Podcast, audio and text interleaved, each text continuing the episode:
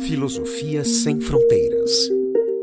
Um programa de rádio e podcast do Departamento de Filosofia da Universidade Federal de Pelotas. Divulgar o conhecimento é a nossa frequência.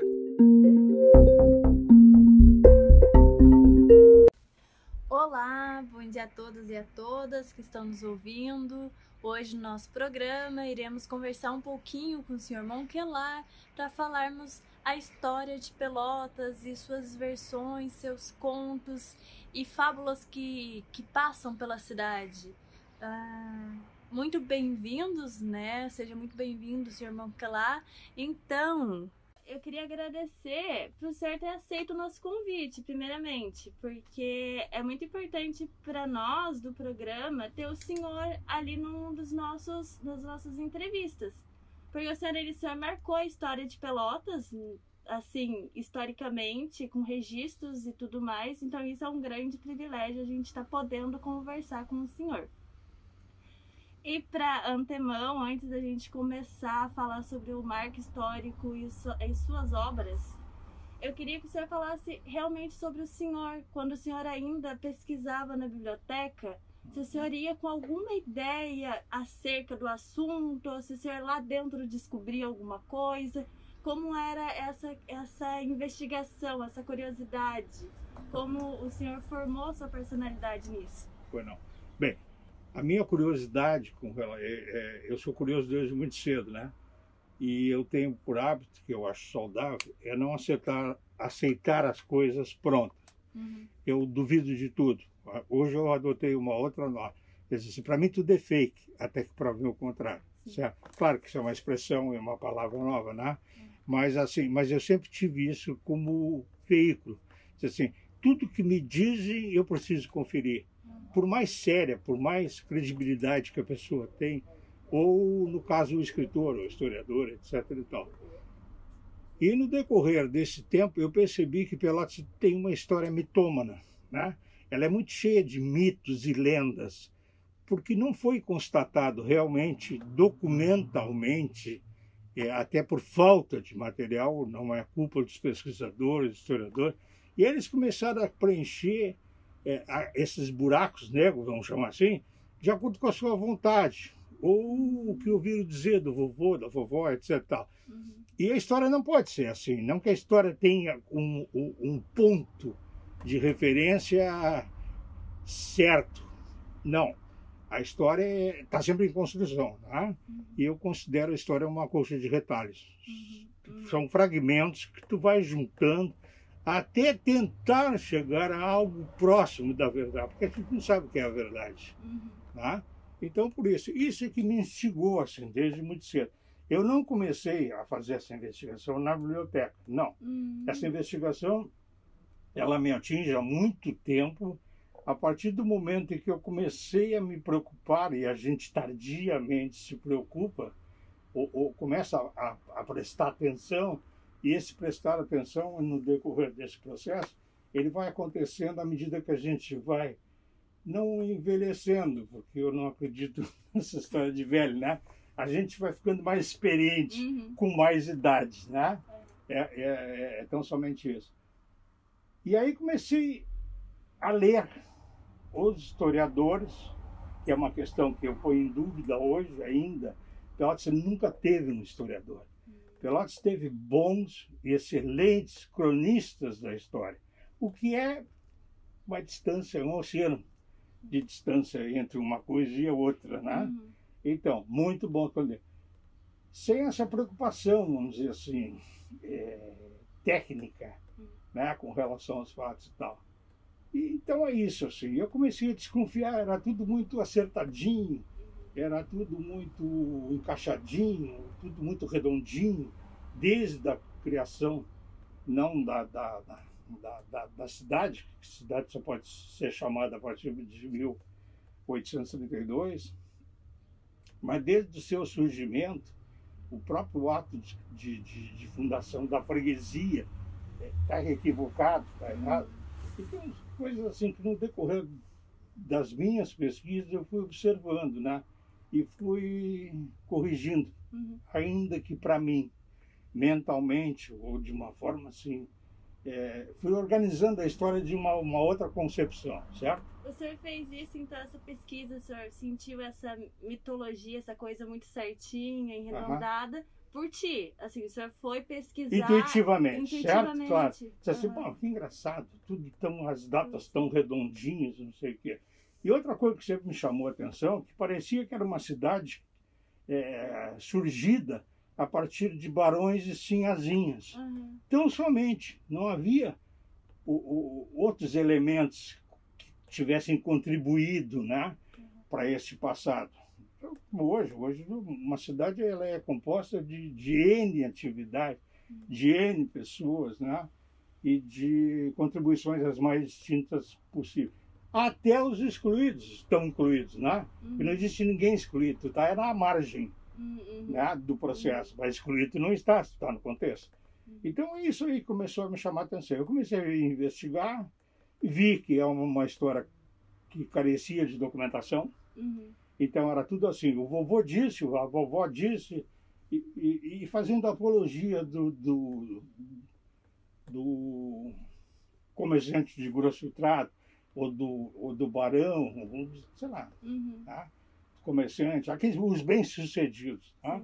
E o que, Então- que o senhor encontrou nisso dentro desse mito? Dentro disso, dessa investigação? O senhor percebeu que as coisas não estavam. Estava muito encaixado para ser verdade. Estava Claro, muito sim, certo para ser sim. verdade. O que, que o senhor descobriu? Como que, como que realmente se deu, originou? Pois é, barões exatamente sinhás. o, o nascimento, como é que nasce uma cidade? aham. Ninguém, na realidade, sabe como nasce uma cidade, né? É, pode ser, a não ser as cidades programadas, que não é o caso da nossa. A nossa é uma cidade de- do período colonial, ainda que quase no final do período, né? E, e ela não é uma cidade programada, ela foi acontecendo. E foi acontecendo a partir de Seis Marias. Eu, eu, eu vou ignorar o anterior, tá? Uhum. porque fica muito complicado. Assim, eu não cons conseguiria construir algo com o qual não existe uma Hum. forma de documentar. Então, vamos fazer assim, a partir das concessões, vamos, vamos pensar assim, concessões essas feitas, de um modo geral, ou a grandes comerciantes, já na época, o que, que eram grandes comerciantes? Eram os abastecedores das tropas Uhum. certo? Ou é, pessoas com cargo militar.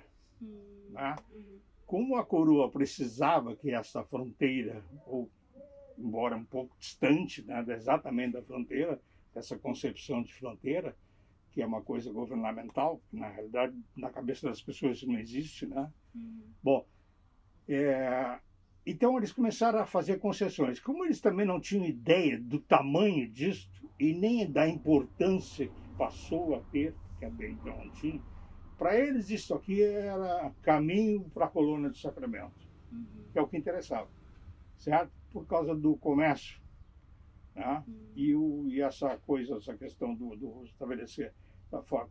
Bom, então tu pode começar a pensar assim, bom, isso, isso aqui e a atividade inicial dessa cidade, ela, essa cidade era agropastoril. Não tem nada a ver com, com charque. Uhum. O charque é um acidente de percurso, vamos chamar assim. Né? O charque ele passa a, a- a- acontecer não bem posteriormente, mas posteriormente. E não da forma com que a história contou. E ainda teima em contar dessa forma, certo? Dessa maneira. Que é com a chegada de um cearense, que nem cearense é, Uhum. Né? ele era português, Uhum. que é o. Eu, tô, eu já deletei esse nome da minha cabeça. Para mim ele não existe mais. Zé Pinto Ma- Martins, né? O Zé Pinto Martins, a partir de 1780, é oriundo de uma seca, não será? Primeiro lugar é o Isso é que seguinte, contam, né? essa é a história Essa- oficial. Aham. Bom, essa seca nunca existiu, não existiu. Aham. Essa seca dessa data que eles põem entre 77 e 80, matou uma vaca ou duas, né? Uhum. lá naquela região. Não teve nenhuma ex- expressão. Bom, é uma seca que vai acontecer e que realmente dizima o gado né, do, do, do Nordeste, daquelas, daquela região toda, é em 1787. Então, aí nós já damos um curso, né? Uhum. Bom, essa hipótese é improvável, Uhum. porque não houve a seca. Uhum. Bem, O Zé Pinto Martins, que é tido como criador da indústria saladeria, eu não sei se o Zé Pinto Martins sabia charquear, Uhum. certo? Bom, e vir para ensinar padre a rezar missa, como diz o, dito popular, é um absurdo. Uhum. Por quê? Porque aqui no, ou na província, ou no continente de São Pedro, seja lá o nome que, que, a, que a gente esteja trabalhando, é, já se charqueava. Então, é o seguinte, as experiências primeiras aconteceram na colônia de Sacramento em 1600 e, 1702, a experiência de charque. Uhum. Bom, então, tu há- há- has de convir que já havia a experiência de charquear. Em primeiro lugar, é o seguinte: charquear não é uma invenção portuguesa, certo? O charque. Isso é irlandês.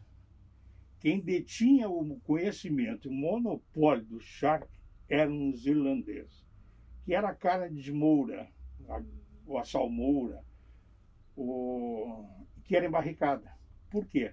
Para atender as armadas portuguesa e espanhola, as duas grandes armadas. Eles que abasteciam essas duas coroas com a carne de mouro ou carne de saco. Então, a tecnologia e a técnica era irlandesa. certo? Bom, Eu queria, acho que assim, entender que você falou sobre a, o agropastoril. isso. Isso era uma forma que girava a economia naquele tempo, antes de vir É, eu não sei se a gente pode pensar em economia, porque esses padrões, essas questões de economia, o que havia é, é coisas que interessavam ou não interessavam a coroa, tá? as coroas. Né? Então, assim, a coisa girava muito em torno disso e das suas necessidades pessoais. Então, é, é difícil tu estabelecer. Agora, eu vou te dizer uma coisa: chá que não era, aqui era trigo, por exemplo. Uhum. O, o, o, o grande produto dessa região aqui, que hoje a gente está e que é Pelotas, era trigo, a triticultura, certo? E a pecuária, vamos chamar assim, o abate de gado, né? Uhum. para suprimento das tropas governamentais que eram sediadas aqui na região. Eu- Eu queria entender que, tipo, quando eu fiz as minhas pesquisas, Sim. Eu encontrei, tipo, coisas acerca de uma- população que se residia aqui, que tinha sua forma de cultura e que, vindo, né, com essa indústria que senhor me falou que é holandesa, mudou. Irlandesa. Irlandesa, desculpa. Mudou. Então, assim, eu meio que fica...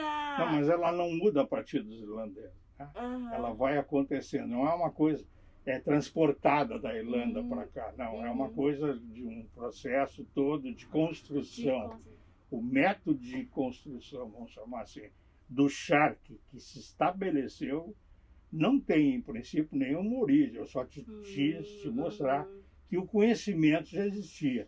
Os próprios índios já charqueavam.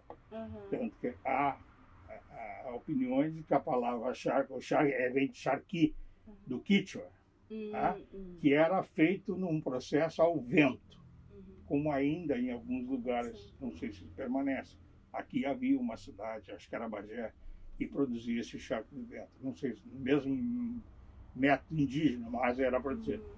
Bom, então são processos diferentes, são necessidades diferentes. Eu só fiz esse gancho com a Irlanda, porque por que, que, a- que as coroas portuguesa e espanhola e o charque aqui na região surge mais ou menos simultaneamente, é, começaram a apostar nessa atividade, porque os seus cofres eram sangrados. Uhum. Tu consegue imaginar a quantidade que tu precisas trazer ou receber de um produtor para abastecer as tuas esquadras, as tuas armadas, a tua frota de, de navios? Uhum. Por quê? Por causa do escorbuto. Então era uma doença, né, que é da ausência de proteínas, aí. Bom, então eles precisavam, como forma, inclusive, de alimentar no mar, porque as viagens eram muito longas. Tá? E até as suas armadas. Bom, então por isso que a coroa portuguesa e espanhola investiram nessa atividade.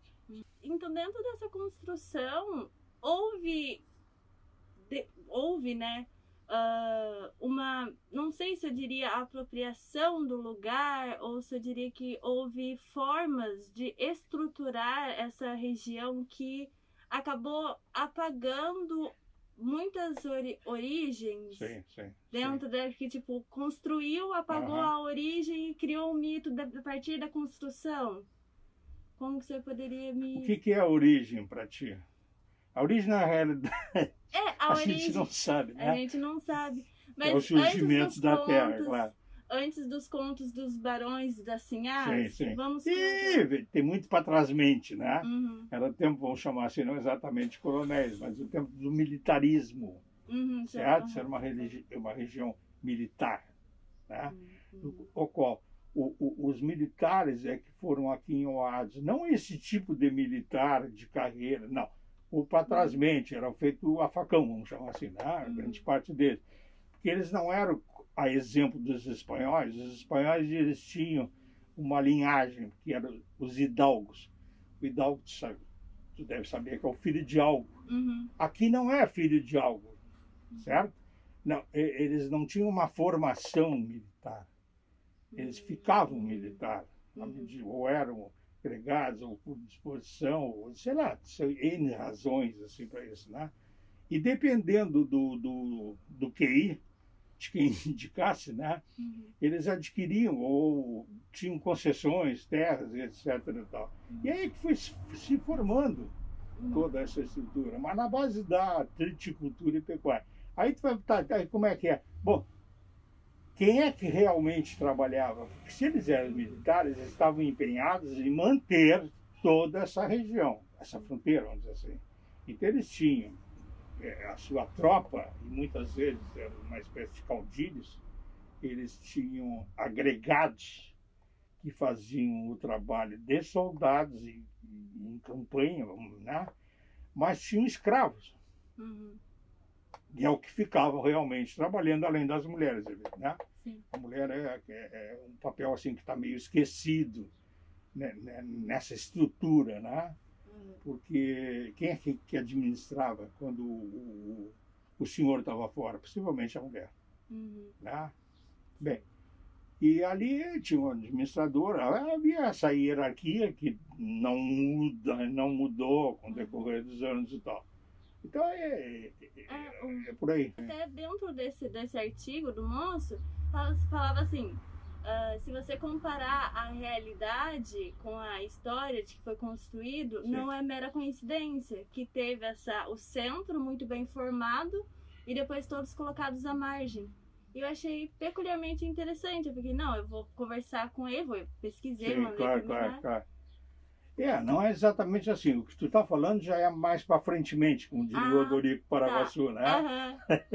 tá. Primeiro vamos fazer, vamos pensar como é que surge a, o núcleo urbano, quem sabe? É isso. Então vamos pular, vamos sair das fazendas, né?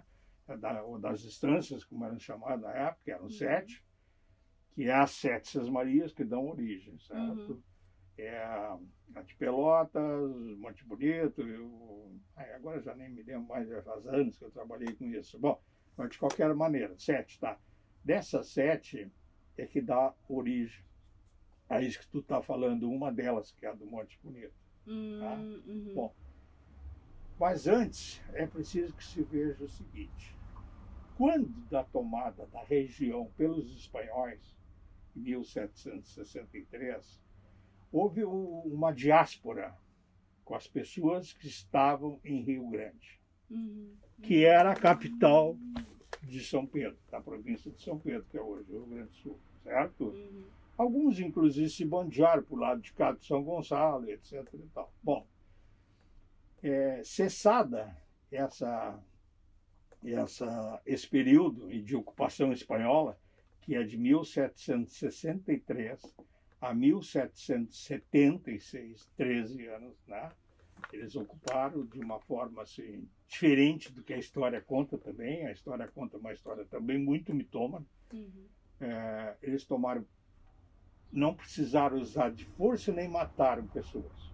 tá? Também não tornaram nem escravizaram ninguém para levarem para lá, como alguns livros contam. Não, isso, isso, isso é, é- é mito. Tá? Uhum. Bom, pensar assim. Então, mas vamos nos ater a essa ocupação espanhola desse período de 13 anos.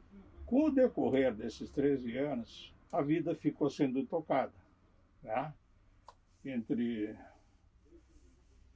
trocas de presente de espanhóis com portugueses, né? Vai ser animosidade. Quer dizer, a ocupação se deu é, pelo Sebage, em 63, com a seguinte característica. Ele usou um método muito interessante. É, foi um grande general para sua época, né? Ele soltou um grupo de esfarrapados na, a, do, no lado Uruguai, hoje Uruguai, né, que é na, na banda oriental, é, dizendo que ele vinha com 5 mil soldados degolando todo mundo. Certo? Uhum. Então esses fortes todos foram tomados na mão grande, no grito. Inclusive o que levou, acabou levando o Tomás Luiz Osório, a forca, etc. E tal, uhum. que foi um bode expiatório no Sim. processo para proteger um Costas Quente, né, que teria uhum. sido responsável por isso, pela, por terem facilitado esse, essa entrada dos espanhóis. E, pois é, eu pulei em Rio Grande, queria te mostrar o processo de construção de Rio Grande, que é um acidente de percurso também. Uhum. O Silva Pai não veio para fundar Rio Grande, isso é outra história. História. Né? ele acabou em Rio Grande por covardia da esquadra, não um ato pessoal de covardia, não. Uhum. Eles é, não aceitaram ou não apostaram que estavam em condições de tomar toda a região essa aí. Montevidéu estava desguarnecida. Então o Cristóvão Pereira, que era o homem de articulação entre a, a esquadra do Silva Paz e os estancieiros que ocupavam essa região, era toda ocupada por portugueses, estancias, é, disse para eles que eles vieram para se estabelecer em Maldonado, uhum. Certo? Que até hoje é, um, é a Soriana, vamos dizer assim. Soriano sabe o que é, né? Uhum. O pessoal oriundo da Ilha dos Açores, uhum. os colonos, tá? Uhum, uhum, uhum. Né? Exatamente por isso. Bom, então eles nessa vinda, ele para ali nas que é onde surge São Carlos, uhum. e ele denomina São Carlos em homenagem ao rei Carlos da Espanha na época, né? E ele teve ali um momento, vamos dizer assim, um, uma inspiração de povoar aquilo com açorianos. Bom, da onde iriam sair esses açorianos? Como ele tinha a intenção e tomou essa região, que estava com muito muitos casais açorianos, com muitos açorianos, né, que eram agricultores, se tornaram agricultores, porque eles, na sua origem eles eram pescadores. Né? Bom, eles foram, de certa forma, enganados pela coroa portuguesa, que prometeu mundos e fundos, não deu nem mundos nem fundos. Né? Deu uma terra cheia de areia que só se colhe cebola. Então estavam insatisfeitos com a coroa portuguesa que havia lhes ludibriado. Uhum. Vamos, vamos, pensar assim, a grosso modo, né? Bom, então é o seguinte, depois que eles tomam sem disparar um tiro, e o, as pessoas que morreram, morreram afogadas por covardia, uhum. No ouvir dizer, eles foram se jogando na água, emborcavam os barcos, sobrecarregavam os barcos e morriam, eram afogados. Não morreram por disparo de vida os castilhanos tomaram a região sem despender um tiro. Certo? E assim eles tomaram toda a região, desde Maldonado, ou aquela região por lá, até a, a capital, Rio Grande. Porque o governador, eu digo de brincadeira, está correndo até hoje com medo das tropas de Cevares, né? pela hora aí. Bom, então, e deixou assim. Tomaram, sem disparar, e ofereceram aos açorianos terra, sementes, animais e proteção, uhum. que cumpriram. E eles foram por livre e espontânea vontade. Tá bem? Uhum. Tá. Então, não houve nenhum processo, ninguém foi violentado, uhum. ninguém foi capturado, ninguém foi torturado e levado Sim. na mão grande. Tá? Em 76, quando termina que os portugueses, é, protegidos pelos ingleses, sempre os ingleses e os interesses comerciais, assim como os castilhanos eram pelos franceses, mas não era pela cara deles, era pela região, que era uma região é, que interessava a vários países por causa do comércio, região do Rio da Prata, por causa das minas da, de Potosí, minas de prata, certo? Uhum. Então era uma região assim de alto trânsito, tráfico e comércio. Uhum. Por isso é que eles tinham esses interesses todos. Uhum. Bom, os portugueses retomam em 76, protegidos ou é, orientados e belicamente pelos ingleses, retomam a região. Bom, com isso cria um problema para a cidade, que não volta à sua atividade normal, nunca mais voltou ao status de capital, perdeu. Ela foi levada primeiro para a Guarda Velha de Viamão, depois ficou em Porto Alegre, que até hoje está lá. Né? A capital é Porto Alegre. Por isso, só por isso. Bem, aí começou a criar um problema. Os que tinham ido começaram a retornar. Ou foi-lhes comunicado, etc., tal, que a região tinha sido pacificada, que agora era portuguesa novamente.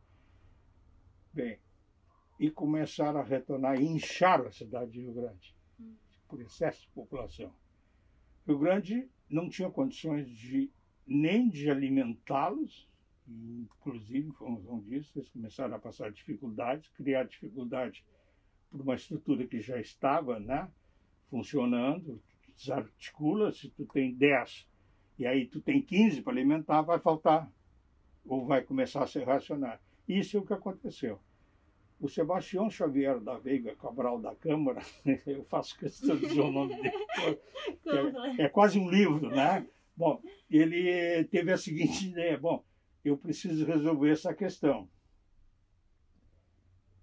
E ele faz o seguinte: ele vem nas sesmarias destinadas e começa a medi-las, uhum. principalmente a sesmaria do Monte Bonito e a de Pelotas, que estava de posse do capitão Bento Manuel da Rocha, que coincidentemente era o abastecedor das tropas uhum. né, da coroa. E era um espírito, eu chamo ele o senhor das sesmarias, de tanta sesmaria que tinha quando na realidade o máximo que poderia ter pela lei das Seis Marias era uma. Uhum. Tá? Bom, então tu já começa a ver que a, essa coisa é antiga, né? Sim, artimanhada. Da mãe, é artimanhada de longa e longa data. Uhum. E aí, então, esse então...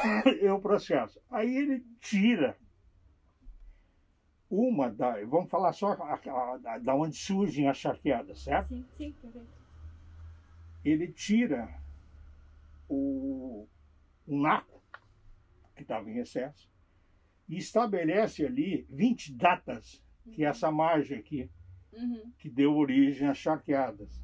São Gonçalo até o Arroio Pelotas, certo? Uhum. Bom, datas, divide.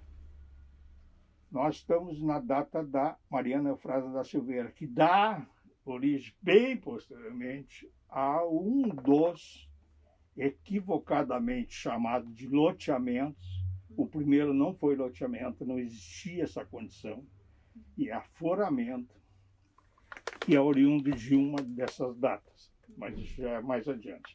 Bem, então cria 20 datas e instala ali 20 agricultores, com uma condição: eles não poderiam, durante um tempo, parece, me parece que eram 10 anos, é, usar para outra atividade que não fosse agropastoril.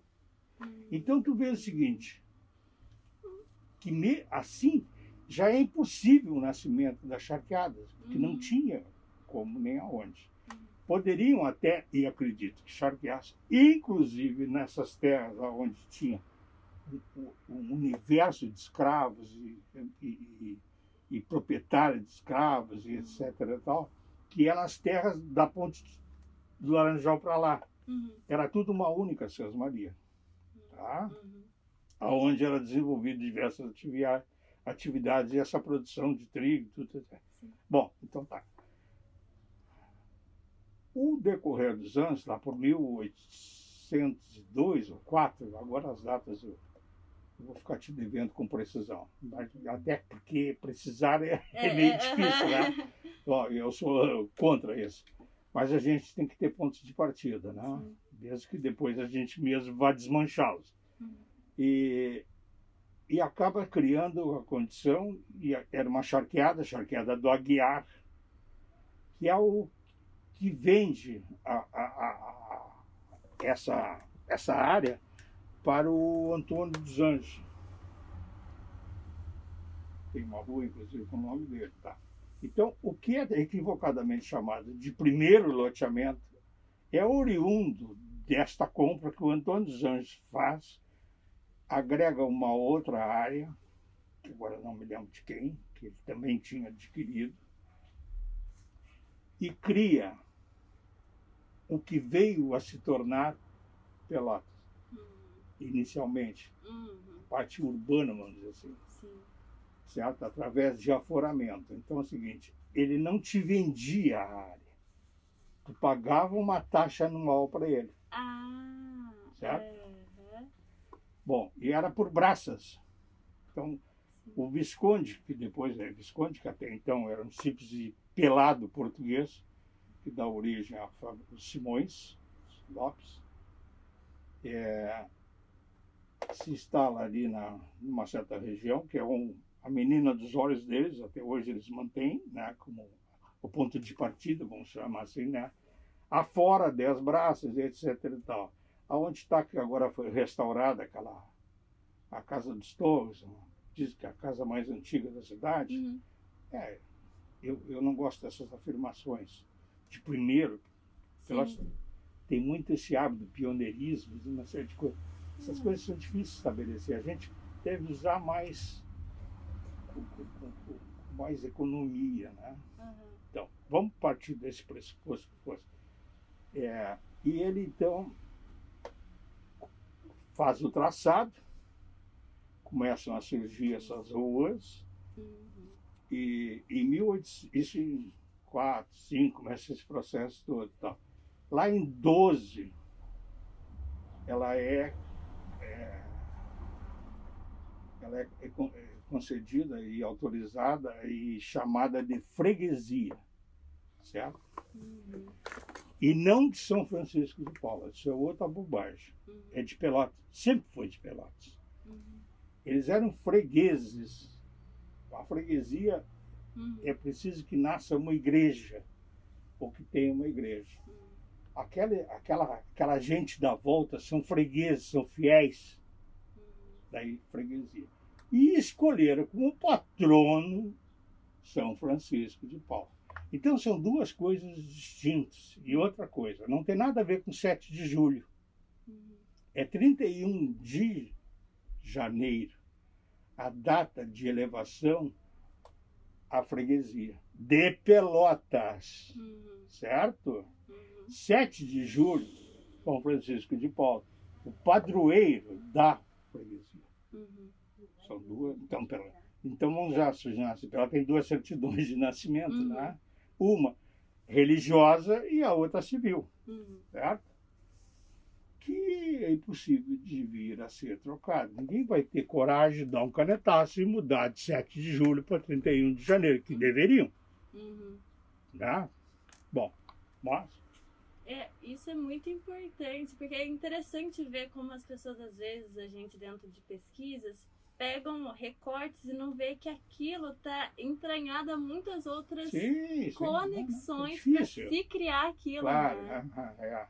É, eu tive, tive problemas, inclusive, com uma pessoa que eu admiro, continuo admirando, que é tido como historiador da cidade, Ah, é o Mário. Osório, etc. e Hum. tal, né? É, é, e até entendo a posição do Mário. O Mário também, depois que quando surgiu essa questão, que, que eu des- desmistifiquei a questão do, do, do Pinto, Uhum. ele, ele usou um, um argumento muito infantil, pueril, assim, mas é o que ele poderia usar, e eu também, no lugar dele, também talvez tivesse usado mesmo. Diz que eu não poderia estar desacreditando pessoas, e aí ele elenca uma série de pessoas com suas obras que disseram que foi o, o, o, o Zé Pinto Martins e pronto. Bom, então é o seguinte, tu não podes usar, é, vamos dizer assim, a palavra contra documento. Uhum. Fica muito estranho, né? Uhum. Bom, mas era a forma que ele tinha. Porque todos os anteriores tinham dito, desde não sei quem, inclusive o avô dele, que é o, o Marco, livro de história da cidade, que é a cidade de Pelotas, Fernando Osório, etc. Então, assim, fica meio complicado, né? Uhum. Bom, mas isso é uma outra questão. Eu vou pegar um gancho do que o senhor tinha estava falando a respeito do nome da rua, né? Uhum. O senhor falou que tem homenagens, né, em nomes de Sim, ruas. sim, sim. Ah, e que muitos têm, eram proprietários de escravos e tudo mais. E já aproveitando que eu citei a Arte no Sul, que dentro dessa revista eletrônica, né, a Arte no Sul tem um depoimento do senhor que o senhor fala a respeito do 46º ah, Feira do Livre que teve aqui em Pelotas, Uhum. que homenagearam a população negra daqui de Pelotas. E neste depoimento o senhor falou que estava atrasado essa homenagem, que não tem Aham. nome de ruas de pessoas negras aqui em Pelotas, Não. nem monumentos, nem museu, e tem museu para tudo. Claro. Então, eu queria que você falasse um pouco a respeito. É, é uma dívida que a cidade tem, porque essa cidade existe com essa, com essa conjuntura, com essa coisa assim, a- a- é- é- é graças ao escravo, Uhum. né? E, e, evidente, graças ao escravo negro. Então, quase- o que não é, é que era uma característica de uma época, né? Bom. O nome de rua, já vamos aproveitar esse gancho, é o seguinte, tu também quando homenageia, equivocadamente, em muitos casos, e em muitos é para favorecer o seu avô, o seu pai, etc e tal, aí como uma questão de pressão, às vezes até familiar, para que fique marcado na cidade o nome do vovô, da vovó, da, seja lá de quem for. Bom, eu acho isso muito equivocado. Tá? Eu sou adepto da, da teoria que deveriam ter mantido os nomes das ruas, os primitivos. Rua, rua das Flores, Rua dos Canais, Rua do Poço, né? é muito mais. Né? Uhum. Mas a vaidade humana né, impera, quase sempre.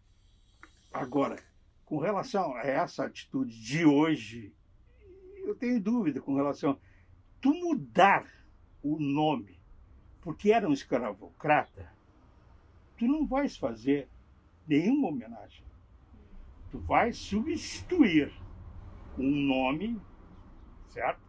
Que na história passada estava de acordo Uhum. tá? por um, uma tentativa de fazer justiça. Eu acho que não, não é por aí. Eu não faria dessa forma. Uhum. Né? Não proporia dessa forma.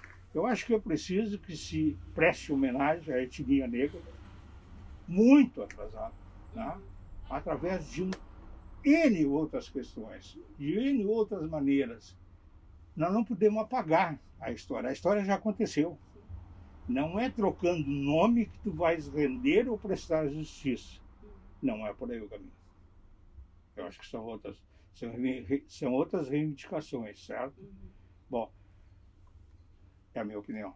Sim, sim. Tá? E é- Então, até referente, porque está tendo muitos movimentos e muitas ações e até hum, atos políticos acerca de retiradas de monumentos. Acho que algumas manifestações fora do Brasil houve essas retiradas de estátuas de escravocratas e o senhor. eu acho que, Acho é, como- é uma forma de desviar o objetivo da boiada. Uhum, Tá?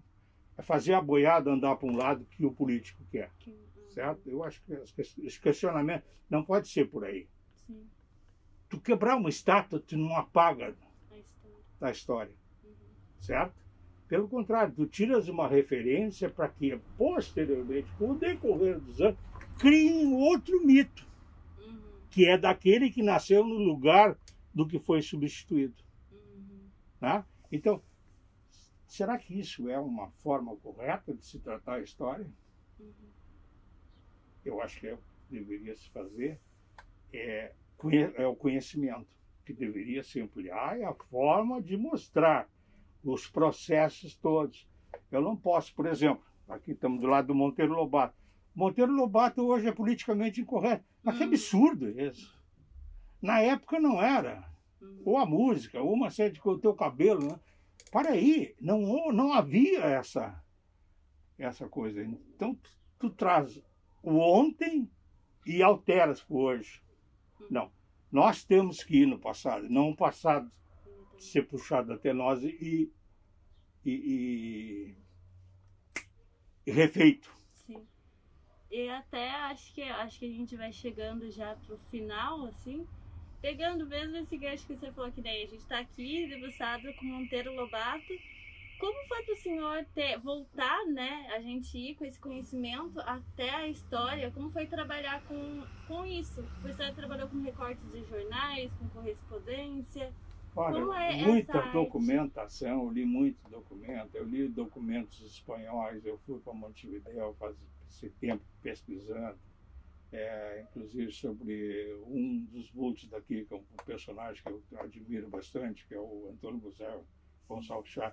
Não esse que- deram o nome da rua, Uhum, tá? o pai deste. uhum, Né? Esse aí eu tenho sérias restrições, como tinha o governo uruguai também com ele. aham. Bom, então é o seguinte, eu- o outro, não que o outro não fosse um escravocrata, é, pode dentro da sua época. né? Uhum, Esse é um país escravagista. Os espectros da escravidão estão aí, estão rondando. São notórios. O que precisa é se pensar uma outra forma, se agir de uma outra maneira, é se corrigir essas injustiças todas. Né? uhum, Agora, passar uma borracha não é forma de resolver. uhum. Não. Obrigada. Este foi mais um Filosofia Sem Fronteiras, um programa de rádio e podcast do Departamento de Filosofia da Universidade Federal de Pelotas. Coordenação de Carlos Alberto Miraglia. Apresentação: Carlos Alberto Miraglia, Flávia Carvalho Chagas, Natália Nazário, Rafael Martins e William Silva Barros. Música Ricardo Severo. Locução Rubens Caribé. Filosofia sem fronteiras. Divulgar o conhecimento é a nossa frequência.